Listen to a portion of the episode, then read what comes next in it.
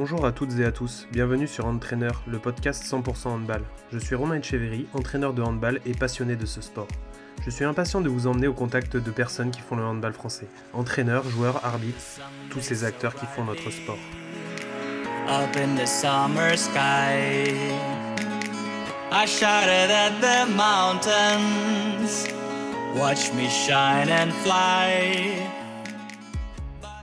Bonjour à toutes, bonjour à tous. Donc euh, aujourd'hui pour la saison 2 euh, de Entraîneur, nous commençons en première invité avec euh, Arnaud Calbry. Bonjour Arnaud. Salut, salut à tous. Donc comment vas-tu déjà? Bon écoute, plutôt pas mal, on va pas se plaindre, on reste en activité, donc même si on ne sait jamais si on va jouer ou pas, mais j'ai vu encore que le match de Safael Nantes était, était annulé. Ouais, du coup, vous arrivez à, à vivre quand même dans ces conditions un peu particulières C'est pas trop compliqué au niveau de, bah, ne serait-ce que de la planification, j'imagine ah, c'est, faut s'adapter perpétuellement. C'est entre les aléas des joueurs qui ont le Covid, pas le Covid, entre on va jouer, on va pas jouer. Entre là, ça fait pratiquement un mois qu'on n'a pas joué. Donc c'est vrai que la planification a complètement changé. Euh, physiquement, il a fallu s'adapter, euh, trouver euh, la manière de, de, garder du rythme, parce qu'on voit bien la difficulté des clubs qui n'avaient pas joué depuis deux ou trois semaines. Ils sont fait tous un petit peu croquer. On va jouer par exemple Limoges vendredi, qui a déjà deux, deux matchs de plus que nous là dans les jambes euh, depuis, depuis trois semaines. Donc euh, ouais, ça va être une question de rythme à retrouver. On a essayé de pallier ça. Est-ce que ça fonctionnera? On, verra bien. Moi, je vous sur la motivation, c'est important quand on n'a pas joué depuis, depuis trois semaines de, d'avoir un petit peu plus fin que l'adversaire. On a la maison, d'être un petit peu plus agressif. Puis, et puis on verra bien. Parce que Limoges, c'est une belle équipe qui tourne bien en ce moment, qui est en confiance, donc ça va être une équipe dangereuse. Ok. Alors, est-ce que tu peux te présenter un petit peu pour nos auditeurs? Oui, bah, Calbry, 46 ans, euh, ancien joueur international, euh, qui a fait une grande, la plus grande partie de sa carrière à, à Dunkerque. Je suis normand d'origine, je suis né à Dieppe euh, en 76. J'ai commencé ma carrière là-bas, après, enfin, j'ai commencé à jouer là-bas plutôt, parce que ma carrière encore vraiment commencé. Pour avoir fait 9 ans de natation, j'ai commencé assez tard le handball, euh, vers, 13-14 euh, ans. Et puis, euh, bah voilà, j'ai passé un petit peu toutes les étapes. Je suis allé en sport-études d'Evreux. Chercher des grands à l'époque, j'ai eu cette chance, cette chance-là, besoin de joueurs d'un mètre 90. Je suis allé pendant, pendant deux ans à la sport d'Evreux. Et puis après, je suis, je suis allé à, à Falaise. À l'époque, c'était la, la N2 et la N1B. Et ça n'existait ça existait pas la D2. Et puis en 92 jusqu'en 95, et à partir de 95, je suis arrivé à, Dunkerque. Et puis on peut dire quand même que j'ai une, une belle carrière. Et puis le joueur, euh, notamment avec un, une équipe nationale, euh, en jouant à Pamplune, qui était à l'époque le meilleur club du monde, où Jackson Richardson a eu la chance de jouer avec moi. tout le monde n'a pas eu cette chance-là, il faut le dire quand même. On reconnaîtra. Et puis après, j'ai arrêté ma carrière en, en 2006. J'ai pris le centre de formation. Euh, J'étais après coordinateur, entraîneur adjoint d'équipe première. Euh, maintenant, je suis directeur sportif, entraîneur adjoint euh, depuis maintenant 2011 avec Patrick Casal. D'accord. Alors j'ai lu euh, un petit peu, euh, notamment euh, sur la partie natation, que tu étais pas parti de la natation après le décès de ton entraîneur, c'est ça? Si je dis pas de bêtises. Ouais, ouais, ouais. Ben, c'était une époque où je m'entraînais quand même quatre fois par semaine. J'ai comment... Été dans le cul dans l'eau à partir de 5 ans. J'ai commencé les compétitions assez tôt, à 8-9 ans. Et quand on grandissait, normalement, on devait changer de ligne d'eau. Moi, j'ai toujours eu la même ligne d'eau avec toujours le même entraîneur, donc ça crée forcément des liens. Euh, on commence à faire des meetings ensemble, on, va en partir le week-end. Euh, et puis, il a eu un accident de la vie, un accident de route. Euh, il, s'est fait renverser par un, véhicule. C'est vrai que moi, j'ai, pas, c'est pas une espèce de dépression, mais euh, j'étais beaucoup moins motivé, euh, j'étais malheureux déjà, faut le dire. Hein, c'était quelqu'un d'assez important pour moi à ce moment-là. Et euh, bah, la natation, enfin dans le sport de haut niveau, parce que quand on s'entraîne quatre fois par semaine, on peut dire qu'on est dans une espèce de, de routine de sport de haut niveau. La natation, ça a tellement d'exigences que ça pardonne pas quoi. Quand on s'entraîne plus que deux fois avec moins de motivation, les deux trois mètres qu'on avait contre mes adversaires, je les ai vite perdus. C'est moi qui regardais leur milieu de bain. Et puis, bah, c'est vrai que là, j'ai un peu perdu le fil. Et puis, euh, la natation, je prenais plus de plaisir. Et puis, euh, mon professeur de sport, qui était aussi entraîneur de handball, euh, comme je faisais l'UNSS, je faisais du foot, je faisais du hand, je faisais un peu de tout. Et il m'a dit, bah, écoute, viens, je commençais dans les buts. Voilà, à 13 ans, j'ai commencé dans les buts, avec une licence qui n'était pas la mienne. je ressemblais un petit peu au mec. Je suis allé dans les buts. Je commençais comme ça. Et puis après, bah voilà, je suis devenu, accro. Euh, je suis resté. Et puis après, la motivation, les sélections sont arrivées très très vite parce que justement, j'étais grand. Et ils cherchaient des, joueurs assez, assez, assez grands à cette époque-là pour euh, répondre aux exigences des sélections. Et puis, euh, je pense que ça, ça a forgé un, surtout mon caractère parce que je n'ai pas été, j'ai jamais été un très grand valeur. Je sais pas, voilà, dans le sens euh, où j'avais des facilités, je sautais à 4 mètres du, sol, euh, j'avais un bras de fou. Non, mais par contre, j'avais une mentalité. Euh, intrinsèquement, j'avais une motivation toujours qui était vraiment personnelle. J'aimais pas qu'on me marche sur les pieds. J'ai un peu construit ma carrière comme ça. J'aimais souffrir et je faisais aussi beaucoup souffrir les autres. Et je pense que c'est ce qui a beaucoup plu différents entraîneurs que j'ai croisés, c'est l'abnégation que j'avais, le courage que j'avais, j'ai jamais rechigné. J'étais toujours un, vrai soldat, et ça, ça me plaisait toujours. Et euh, comme on construit, comme beaucoup d'entraîneurs euh, construisent des équipes autour d'une base défensive, bah, je me rendais indispensable dans ce, dans ce registre-là. Et après, euh, offensivement, je remplissais des tâches, je faisais un peu le pompier de service. Mais quand je regarde, quand je prends un peu de recul, je suis quand même super, super satisfait de ma carrière parce que plus, j'ai eu une grosse blessure à un moment donné où, où le handball de niveau, à l'âge de 27 ans, 28 ans, ça devait être terminé pour moi. Et puis, bah, voilà, encore une étape où je. Alors, je m'étais jamais blessé. C'est un truc de dingue. Je n'avais jamais raté un match euh, avec Dunkerque depuis que j'étais arrivé. Et puis voilà, en 5 ans, et jamais rien. Et puis en 2000, je m'appelle complètement le genou. Les 4-5e, il ne restait plus rien du tout. Il ne restait que le postérieur.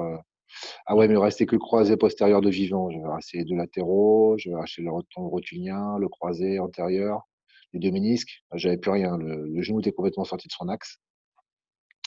Et puis bah voilà, je suis revenu. Et puis derrière, j'ai eu la chance euh, d'être performant. Et Pampelune est arrivé, l'équipe de France. Ouais, en, en, deux, deux, trois jours, j'ai eu euh, deux nouvelles de ouf et je sais même plus. Je sais même plus terre. Je sais, ah, sais même plus où j'étais. Euh, mon club, à, cette période, me disait, euh, au mois de mars, m'avait dit, bah, écoute, on va te faire re-signer, mais euh, vraiment pour service rendu. Enfin, tu vois, un truc de dingo, quoi. avril, mai, de fou. Et le sport, comme, enfin, le sport de haut niveau, c'est fait d'opportunités. Il y a des portes qui s'ouvrent. il faut être là au bon moment. J'ai fait une très grosse saison avec Dunkerque, alors qu'il comptait plus vraiment sur moi. Et puis voilà, il y avait il y a eu une opportunité de, de partir à Pamplune. Et puis l'équipe de France est arrivée aussi euh, avec, euh, avec Onesta qui, qui, me suivait depuis longtemps, qui a, qui a, vu aussi que je m'étais blessé, mais qui a vu comment je me suis reconstruit. Et, et puis bim, voilà, les, les, choses se sont faites comme ça. Et ça m'a permis de faire une, une fin de carrière, euh, même si cette blessure, à la fin, je la paye parce que j'ai eu 29 ans, j'ai de l'arthrose et je supportais plus. Euh, je me faisais piquer trois, quatre fois euh, à l'année. Euh, je supportais pas deux entraînements par par jour à l'âge de 32 ans. Et c'est vrai que ça a été pas une fin que je souhaitais, mais bon, ça c'est malheureusement. Mais après, voilà, il y a une carrière qui s'est ouverte derrière moi. J'ai toujours entraîné depuis l'âge de 17 ans. à Dunkerque, j'ai toujours entraîné deux, trois équipes de jeunes. J'avais déjà entraîné aussi un peu le, le centre à une époque où Jean-Pierre Lepointe avait été malade. Euh, pendant une courte période. Mais donc, j'ai eu toujours le pied dans l'entraînement. Et voilà, j'ai eu aussi une opportunité, une porte s'est ouverte. Et voilà, c'était un bon moment, comme quoi la vie par moments est bien faite. J'arrive à une fin de carrière, il y a une opportunité de poste qui s'ouvre. Euh, je la prends. Et puis voilà, les choses ont fait qu'aujourd'hui, euh, je suis toujours là, et toujours présent. Et, et je suis même fier parce que j'ai connu ce club au moment où j'arrivais en 95. Il devait descendre administrativement sportivement plutôt, il s'est maintenu administrativement parce que Strasbourg, euh, lui, euh, justement, a, coulé et ce club a été jusqu'à champion de France. J'ai été un petit peu le lien entre la reconstruction de histoire, tous les joueurs qui sont passés, les entraîneurs. Et je suis assez fier d'être euh, justement d'avoir représenté un peu, un peu l'histoire d'un club qui s'est construit tout doucement avec ses capacités humaines, financières, et puis d'arriver à, à, arriver au Graal, quoi, gagner les quatre titres en, en, quatre ans, et c'est une très grande fierté pour moi. D'accord. Bah, tu m'as fait une très belle transition parce que justement, j'allais en venir à ton parcours d'entraîneur. Euh, tu as été très fidèle pour le coup en tant qu'entraîneur parce que tu n'as connu qu'un club, si je dis pas de bêtises. Ouais, ouais, c'est ça. Alors euh, pourquoi? Euh, écoute, on sait toujours que c'est jamais si les vertes, si l'herbe est plus verte ailleurs. j'ai eu des opportunités. Quand j'ai ces opportunités sont arrivées, Hein, j'aurais pu les saisir, mais j'ai toujours pensé que, que, Dunkerque était le meilleur club pour moi à ce moment-là.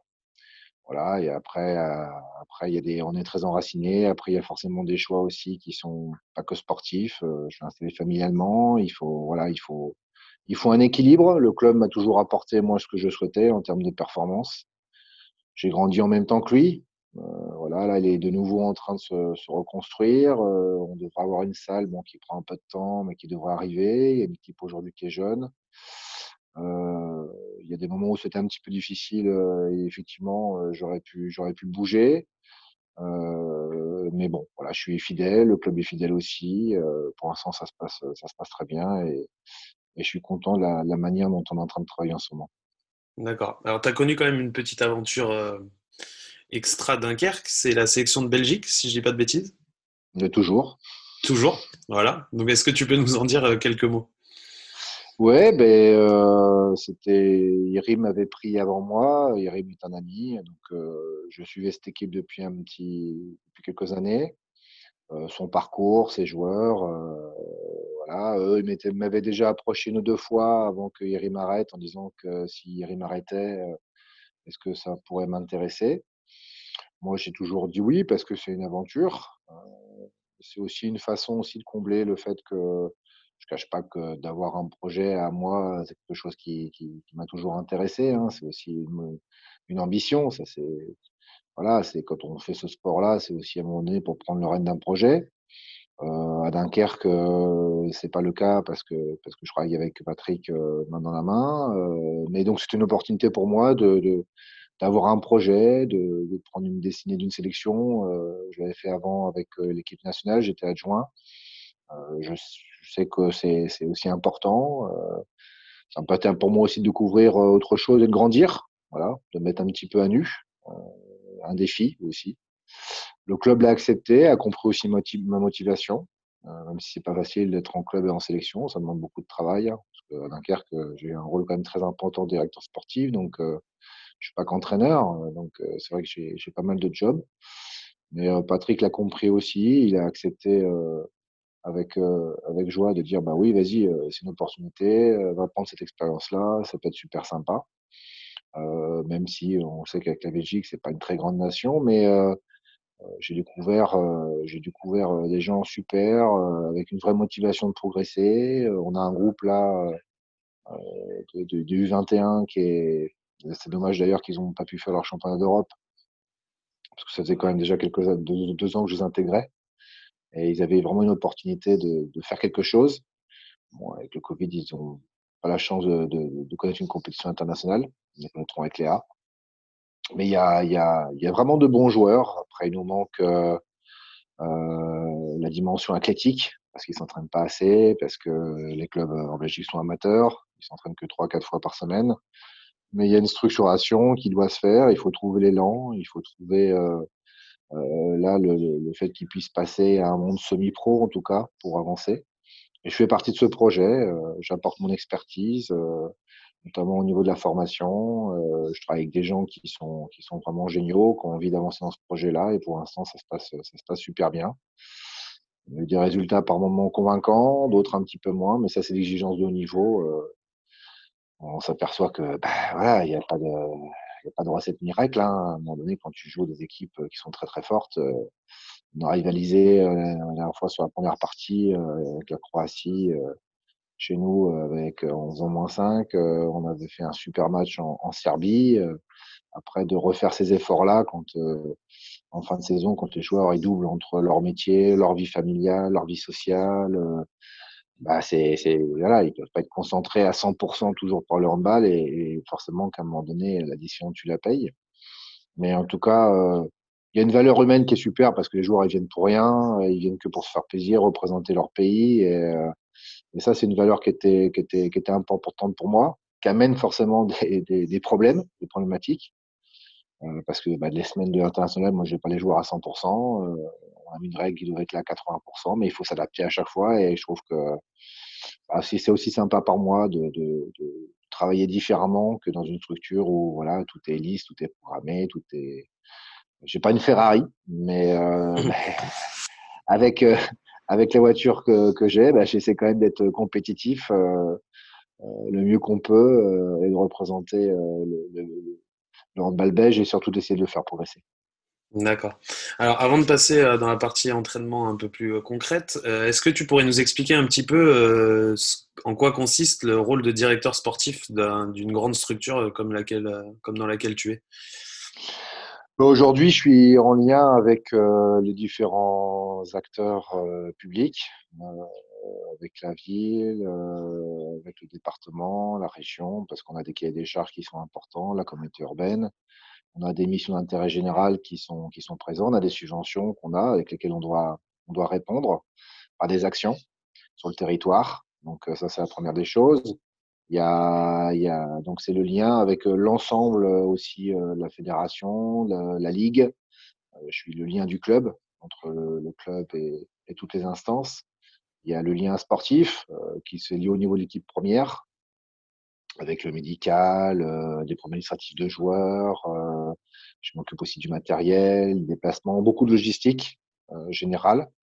Euh, c'est pour ça que c'est du boulot, surtout en ce moment où il faut refaire à chaque fois systématiquement les déplacements, enfin les hôtels, c'est pas mal, pas mal de boulot. Et puis je m'occupe de la politique sportive, du centre de formation jusqu'à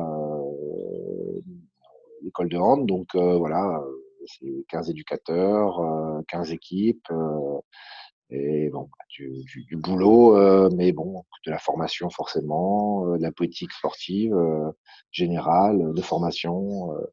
mais ça, voilà, c'est un, un, boulot assez large. il y a beaucoup de choses dedans, qui est, est, intéressant parce que c'est beaucoup de liens. construire, c'est comme une toile d'araignée hein, que tu construis. dès qu'il y a un souci, il faut que tu essaies de, beaucoup de travail d'urgence. Euh, je m'appuie sur une équipe qui est heureusement qui est compétente, euh, qui, est, mon soutien et qui est, très cool. J'ai des super éducateurs. Et non, ça se passe, euh, ça se passe bien. On essaie d'avancer dans ce, dans ce projet aussi. Ok. Alors donc on va passer sur la partie un peu plus d'entraînement. Euh, quelles sont pour toi les choses un petit peu inaliénables qui font partie de l'entraînement, sur lesquelles toi tu déroges pas quand tu mènes une séance ou sur lesquelles toi tu es intransigeant?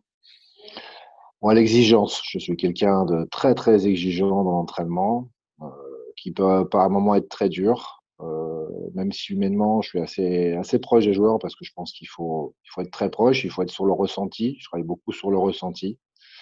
Euh, je suis pas quelqu'un de directif. Euh, c'est-à-dire que euh, oui, il y a des moments où il y a un cadre qui est posé, il y a, un projet qui est déposé. Après, voilà, ils ont aussi leurs sentiments, leur façon de voir les choses. Par contre, je suis très, très, très exigeant. Je pense que tous les jours pourront, pourront le dire. Je suis pas quelqu'un qui, je suis à moi dans l'entraînement à 150%, physiquement, mentalement.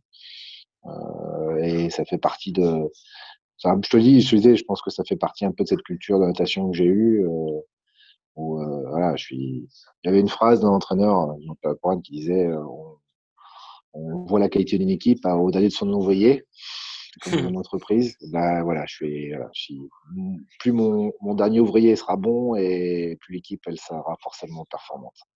Donc je suis un peu dans cette, euh, j'étais un peu formé dans cette logique-là. Donc euh, c'est un, un, peu comme ça que, que, que ma philosophie. C'est le travail, c'est pas forcément pas le travail. Ok. Et du coup, euh, quel conseil tu donnerais à un entraîneur qui commence? Sur quelle piste tu l'emmènerais? Oh, D'écouter, euh, de voir, d'aller chercher. L'entraîneur que je suis aujourd'hui n'est pas du tout le même qu'il y a 20 ans. Euh, parce qu'il y a 25 ans, quand tu quand es joueur, tu reproduis un peu ce que tu, toi, tu as vécu, euh, ce qu'on te fait des fois subir.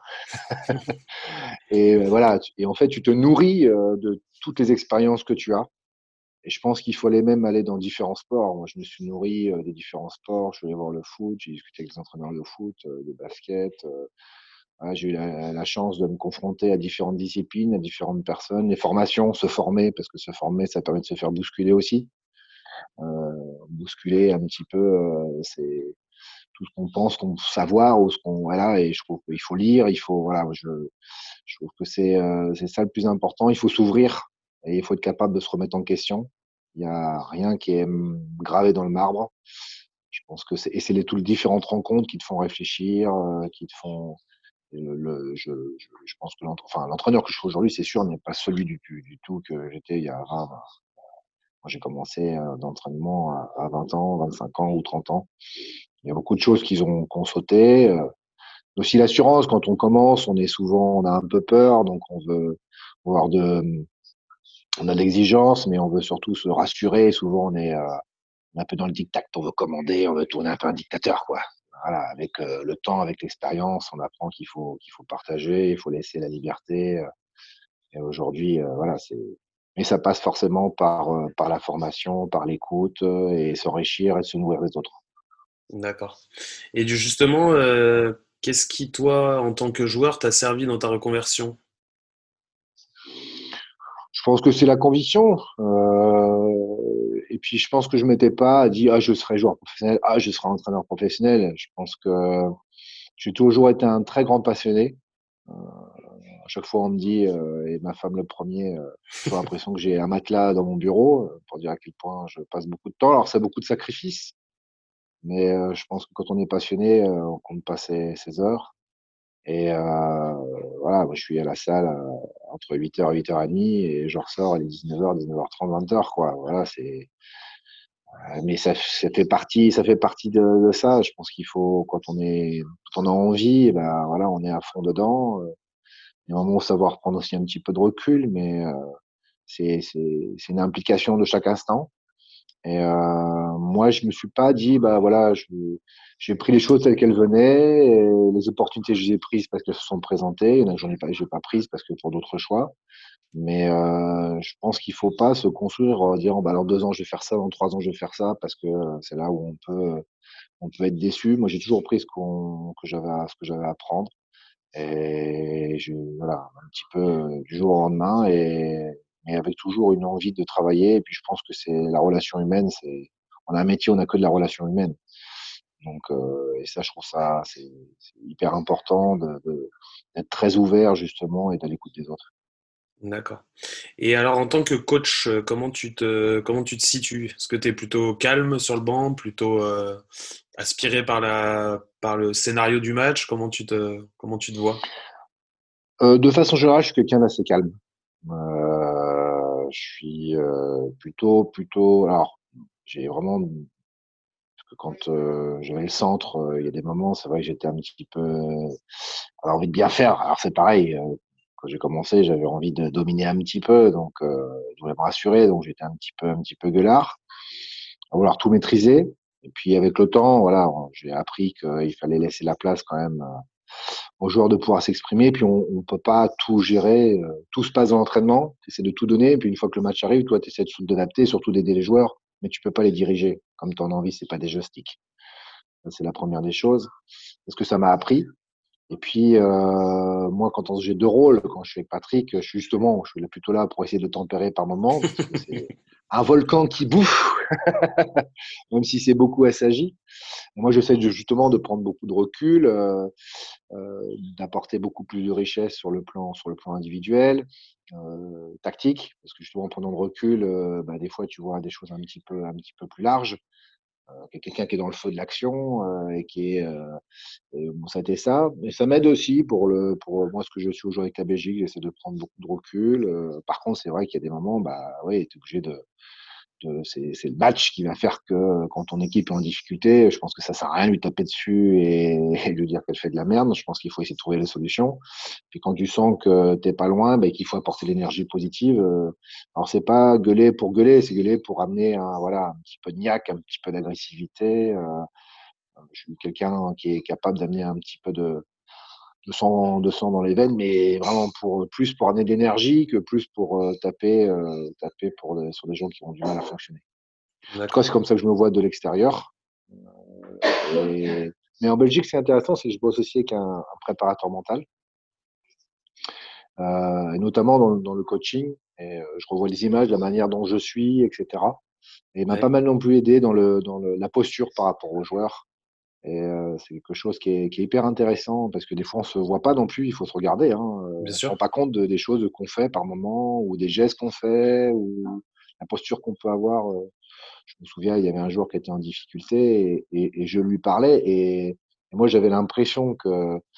je voyais qu'il s'enfermait. J'avais l'impression que. Mais en fait, il était assis sur le banc et toi, tu es au-dessus, tu sais. Et ouais. La posture faisait que tu l'écrases. Mmh. Il avait dit, ben non, euh, mets-toi comme un enfant, mets-toi à sa taille, mets-toi à genoux, parle-lui, voilà, mets-lui la main sur l'épaule. Euh. Alors que j'avais envie de le rassurer, j'essayais de le conforter, mais ma posture faisait qu'elle elle devenait agressive pour lui. donc forcément, il était en train de se fermer. Et voilà. Donc, euh, il y a plein d'outils aujourd'hui qui nous permettent de progresser, de se voir aussi et d'essayer d'évoluer. Donc, mais je suis quelqu'un quand même de, de, façon qui essaie d'être posé, de prendre beaucoup de recul sur le match. Autant sur l'entraînement, euh, je suis très exigeant et je suis très agressif. Autant sur les matchs, il faut chercher à, plutôt à poser, à, positiver les choses plutôt que d'appuyer toujours sur ce qui fait mal parce que dans le match, il faut essayer de positif si on veut s'en sortir. D'accord. Et justement, alors au niveau de ta gestion d'équipe, euh, comme tu disais, tu mets, euh, tu axes quand même beaucoup sur le plan humain?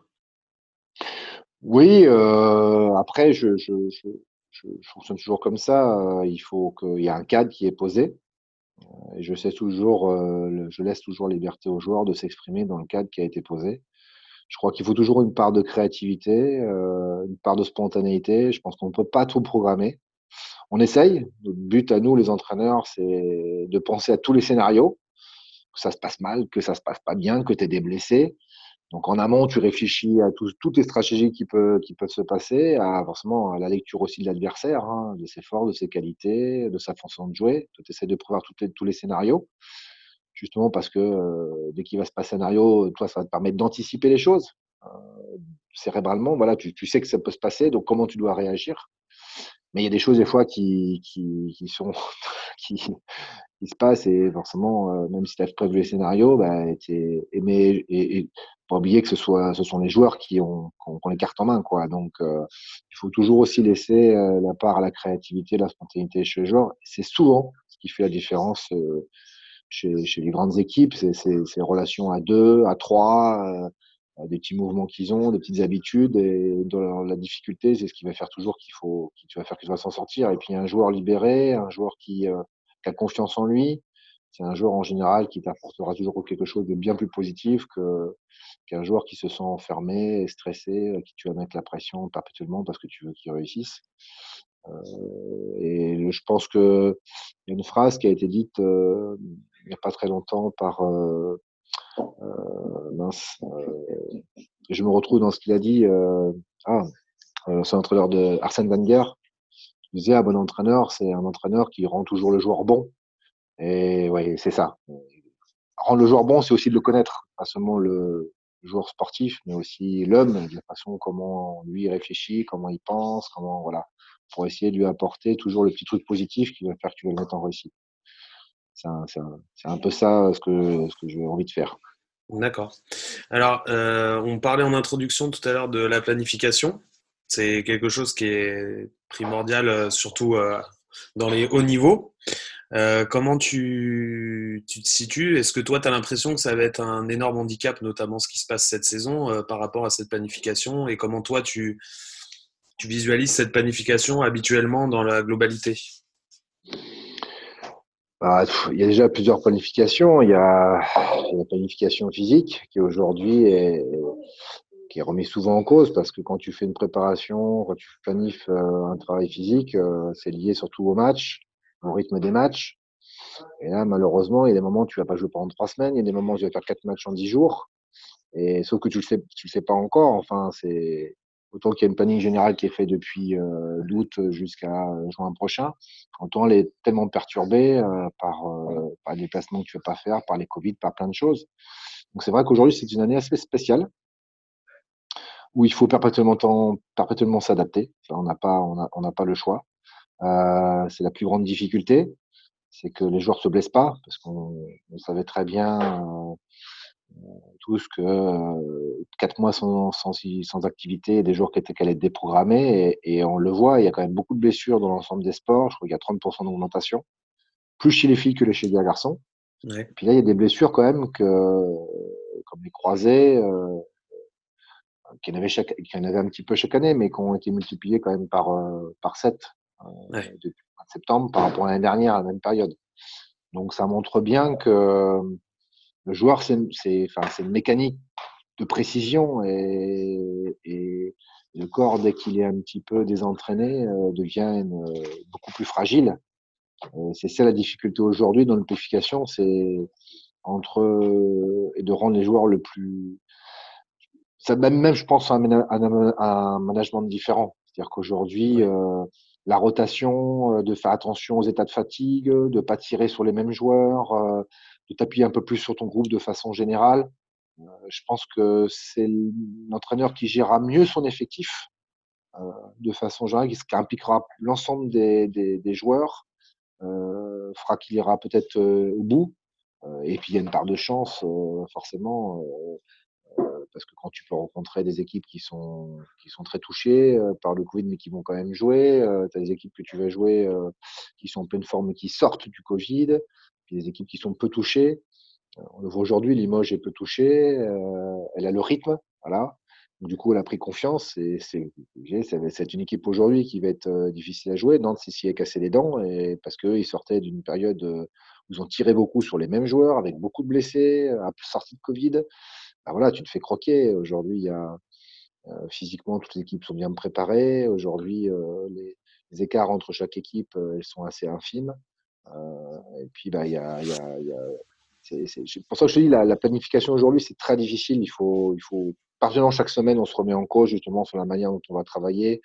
Toi, nous, aujourd'hui, on a eu euh, 4-5 joueurs qui sont sortis de Covid. Euh, on s'est posé la question est-ce qu'on fait deux entraînements par jour? Est-ce qu'on en fait qu'un, mais on dure un peu plus longtemps? Euh, Parce que la phase de récupération est hyper importante. Euh, ça, dans la, dans la planification aujourd'hui, en sport de niveau, ça a une place prépondérante, la récupération. Donc, euh, c'est un questionnement pratiquement au jour le jour et une adaptation au jour le jour. Ouais, c'est ce que j'allais dire, beaucoup d'adaptation. Beaucoup d'adaptation. C'est une année très, pas très particulière. Et justement, est-ce que tu penses que y a... alors c'est toujours une question un peu compliquée, j'imagine pour toi, mais euh, est-ce qu'il y a vraiment une réelle équité sportive du fait qu'il y aura des équipes qui seront pas touchées, comme tu disais si bien, et puis d'autres qui seront très touchées? Est-ce que cette saison sportivement va compter comme les autres? Euh... bah, Si tu prends déjà le fond, l'équité, elle n'existe pas, l'équité sportive. Les budgets sont pas les mêmes, bien sûr. pas les mêmes joueurs. Enfin, bah, voilà. Oui, bien sûr. Euh, bon, voilà. Mais c'est vrai qu'aujourd'hui euh, euh, moi, je fais partie. Alors, Patrick était tout à fait d'accord avec moi. Hein, voilà, même si moi, je ne faisais pas partie des, des, discussions avec les entraîneurs, mais euh, on peut pas y mettre tous les adjoints. Donc, c'est l'entraîneur principal qui fait partie des discussions. Euh, moi, j'étais en parfait accord où pour moi, il fallait faire une année. Euh, il fallait fermer cette année, quoi. Ouais. Il fallait fermer le championnat. Il n'y a pas de descente, pas de montée, parce que ça allait amener euh, euh, des déséquilibres, ça allait amener des frustrations, ça. Il y a, beaucoup de choses qui, euh, parce que l'équité, c'est sûr qu'elle n'est pas à l'arrivée. Entre, euh, on voit bien aujourd'hui entre Chambéry sur le plan financier, qui a 17% aujourd'hui de financement public, nous on est à plus de 60%. Bah oui, le club ne vit pas la situation de la même manière. Entre celui qui va avoir 12 Covid et nous on était plutôt épargnés, suivant les régions. Ah, voilà, c'est pas du tout. Tu, on, on, sent bien. C'est ouais, c'est compliqué. C'est quelque chose de très difficile à appréhender, euh, qui va nous faire aussi grandir, hein, qui va nous faire réfléchir à notre pratique et de la manière dont aujourd'hui on fonctionne. Euh, même les clubs, hein, on le voit bien. On a été euh, à l'allocution de, de, de, de Monsieur Poncet euh, qui disait bah, pendant très très longtemps, on a dit les budgets euh, publics vont baisser, il faut aller à fond dans les grandes salles, à fond dans euh, l'investissement privé. Aujourd'hui, ceux qui ont fait ça aujourd'hui sont plus en difficulté que ceux qui ont un pourcentage très élevé de, de subventions publiques. Euh, voilà, donc ça, ça a peut-être amené à d'autres fonctionnements de demain du sport de haut niveau. C'est tout ça, c'est à réfléchir. On verra la, la, manière dont on va sortir, mais j'espère que, le handball en lui-même euh, ne sera pas forcément touché parce que ça va être les joueurs qui vont touchés, ça va être les structures qui vont être touchées, euh, ça va être les salaires, ça va être voilà, ce serait dommage qu'on régresse alors qu'on a fait tellement de travail aujourd'hui pour être reconnu. pour être là où on en est aujourd'hui. Les clubs ont beaucoup travaillé, sont structurés, la formation est très bonne. On voit, on arrive à renouveler l'élite français avec une équipe de France qui est quand même très forte depuis, depuis des années. Donc, c'est-à-dire que les clubs à la base travaillent beaucoup. Les pôles fonctionnent bien, les pôles sont rapprochés des structures de haut niveau, on travaille les mains dans la main. Il y aura beaucoup de chantiers à la sortie de ce, Covid, si on en sort. J'espère qu'on en sortira. et de voir de quelle manière un petit peu les clubs vont. Parce que maintenant, même dans notre recrutement cette année, il y a eu un impact. Il y aura forcément un impact sur le recrutement prochain. Donc, c'est, oui, c'est, il y a beaucoup de, beaucoup de pistes de réflexion et de travail. Ouais. Du coup, euh, ben, c'était une question qui suivait. le regard que tu portais sur l'évolution du handball français, plutôt positif? Je trouve que ça a bien évolué ces dernières années. Je pense qu'il faudrait. Oui, le handball français a énormément, énormément évolué. Euh, on fait partie euh, des meilleurs championnats. S'il y a deux ans, on a retrouvé deux, trois équipes en finale Ford avec des champions, c'est pour quelque chose. Parce que le championnat aujourd'hui est assez homogène les équipes sont bien structurées, c'est un combat chaque week-end. Moi, je me souviens, il y a 20 ans, euh, Montpellier jouait avec une marge. Euh, il pouvait jouer à 50% et gagner les matchs. Aujourd'hui, si tu n'es pas engagé physiquement, si tu n'es pas impliqué physiquement euh, dans la notion de combat, tu te mets vite en difficulté parce que les équipes aujourd'hui sont très bien préparées, techniquement, physiquement, tactiquement. Il y a et ce qui joue, c'est la motivation, c'est la détermination, c'est la profondeur de banc. Enfin voilà, il y a aujourd'hui il y a beaucoup de choses la marge est beaucoup moins euh, grande pour les, pour les équipes euh, fortes que par le passé.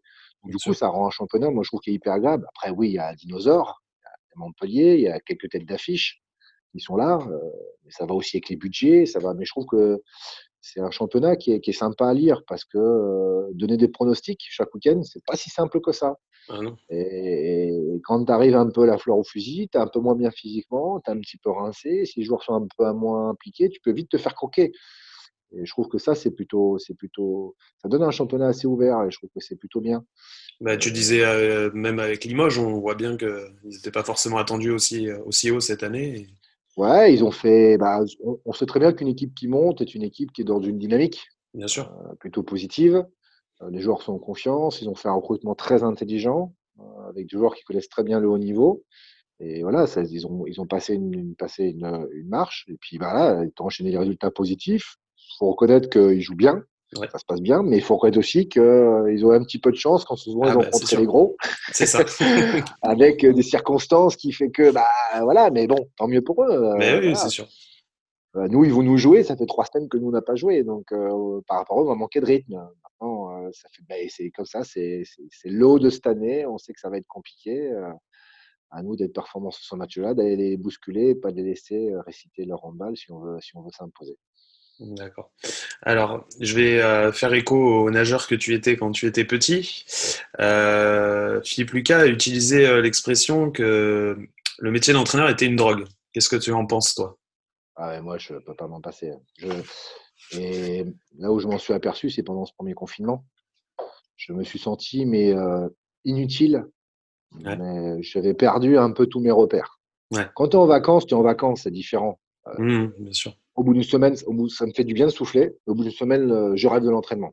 C'est con, hein, mais je rêve. Non, mais franchement, c'est-à-dire que j'ai besoin d'une semaine pour souffler.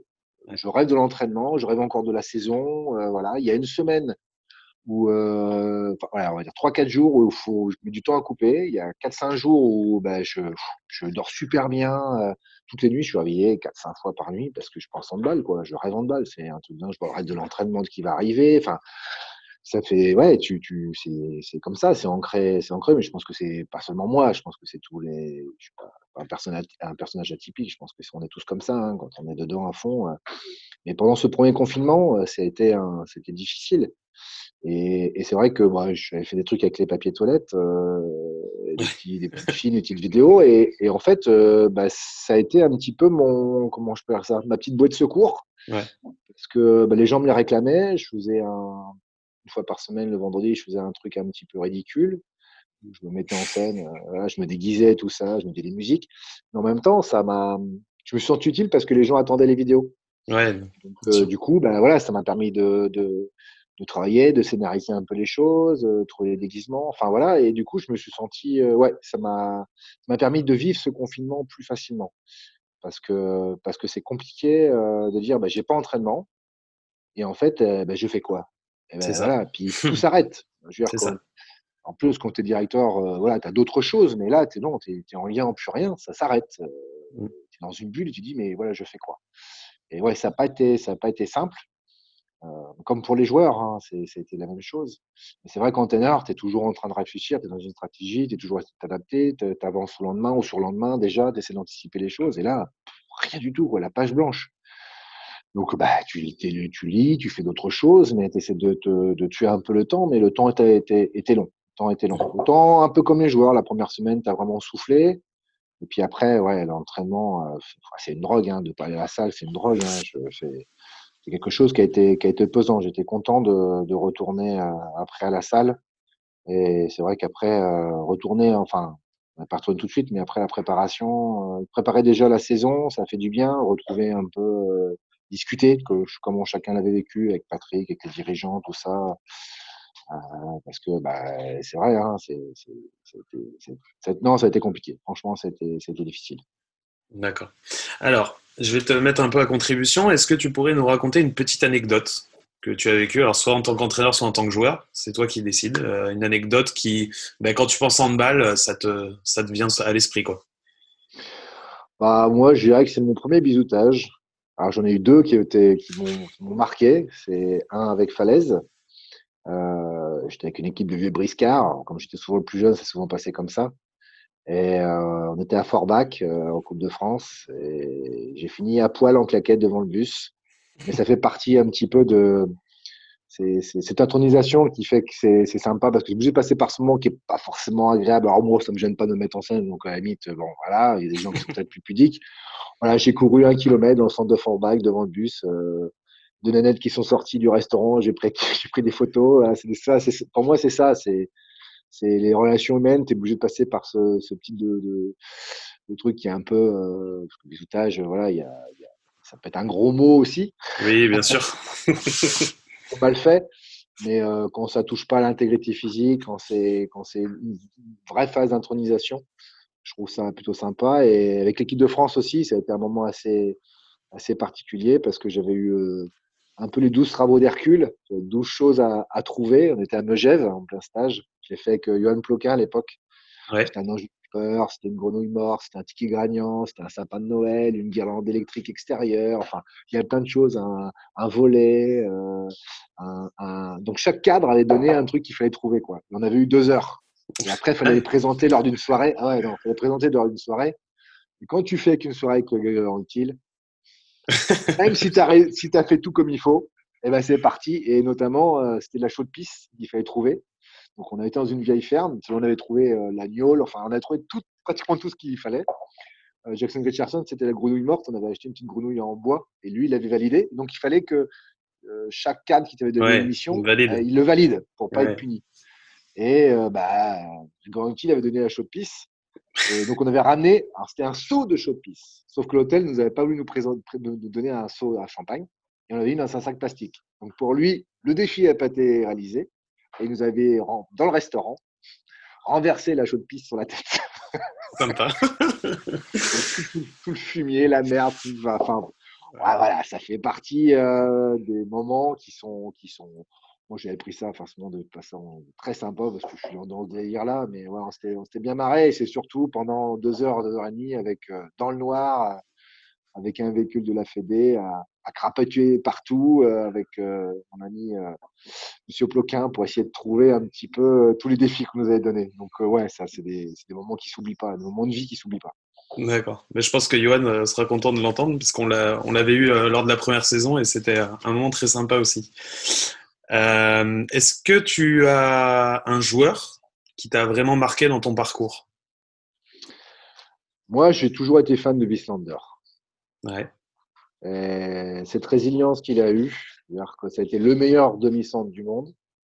À une époque où je commençais le handball, dans les années 90, moi j'ai découvert la Suède, voilà, qui dominait, commence à dominer la planète mais qui l'a dominé pendant 10 ans.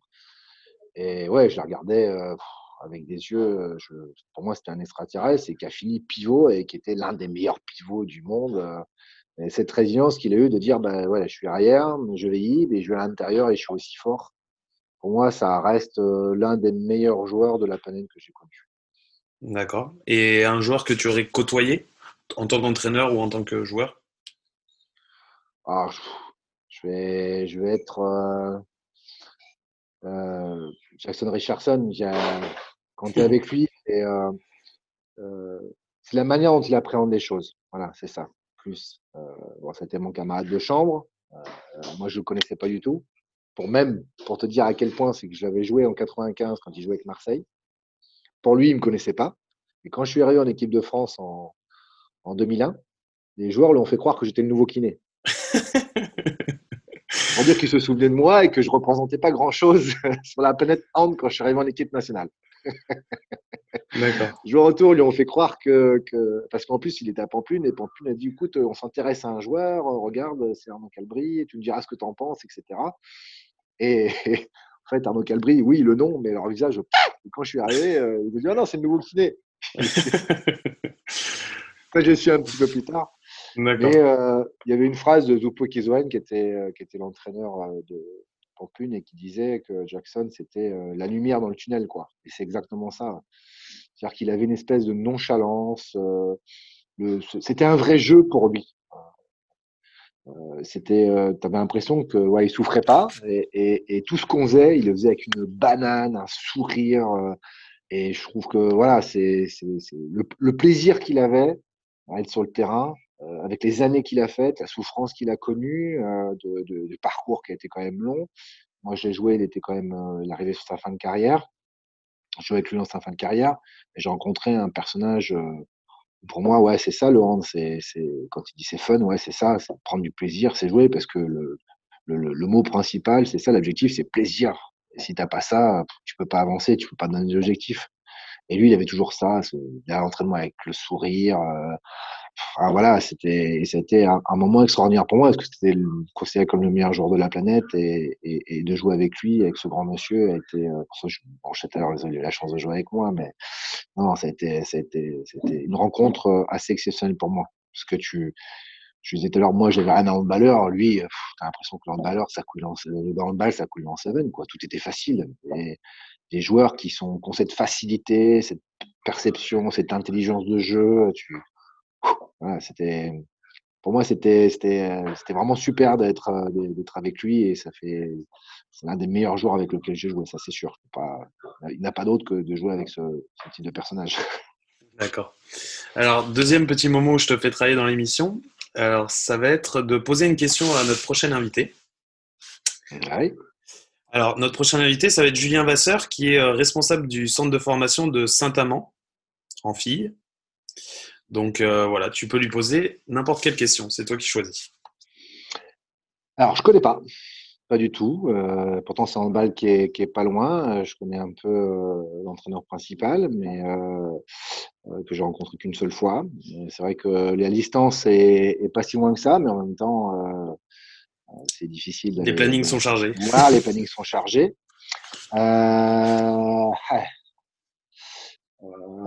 Aujourd'hui, j'aimerais bien lui poser euh, très clairement les moyens qui sont mis à disposition pour, euh, pour la formation dans le handball féminin.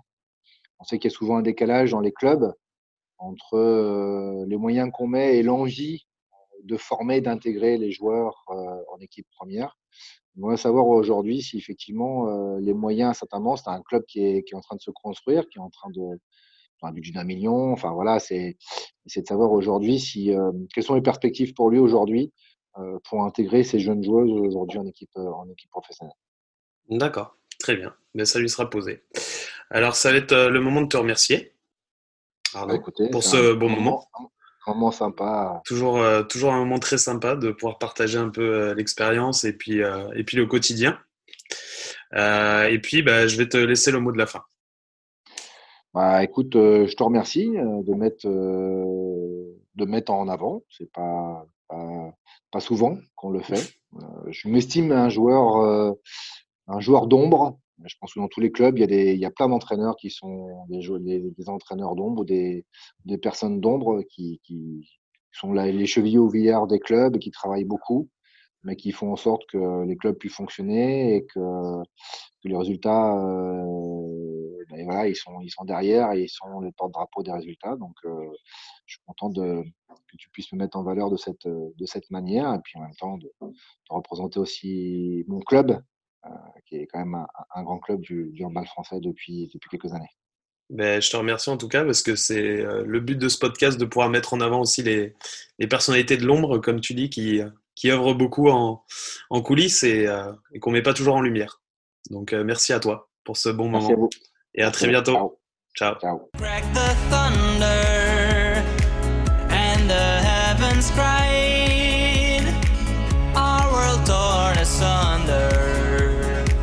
Her heart said goodbye. Now I'm standing in our ashes, feeling the sunshine once again.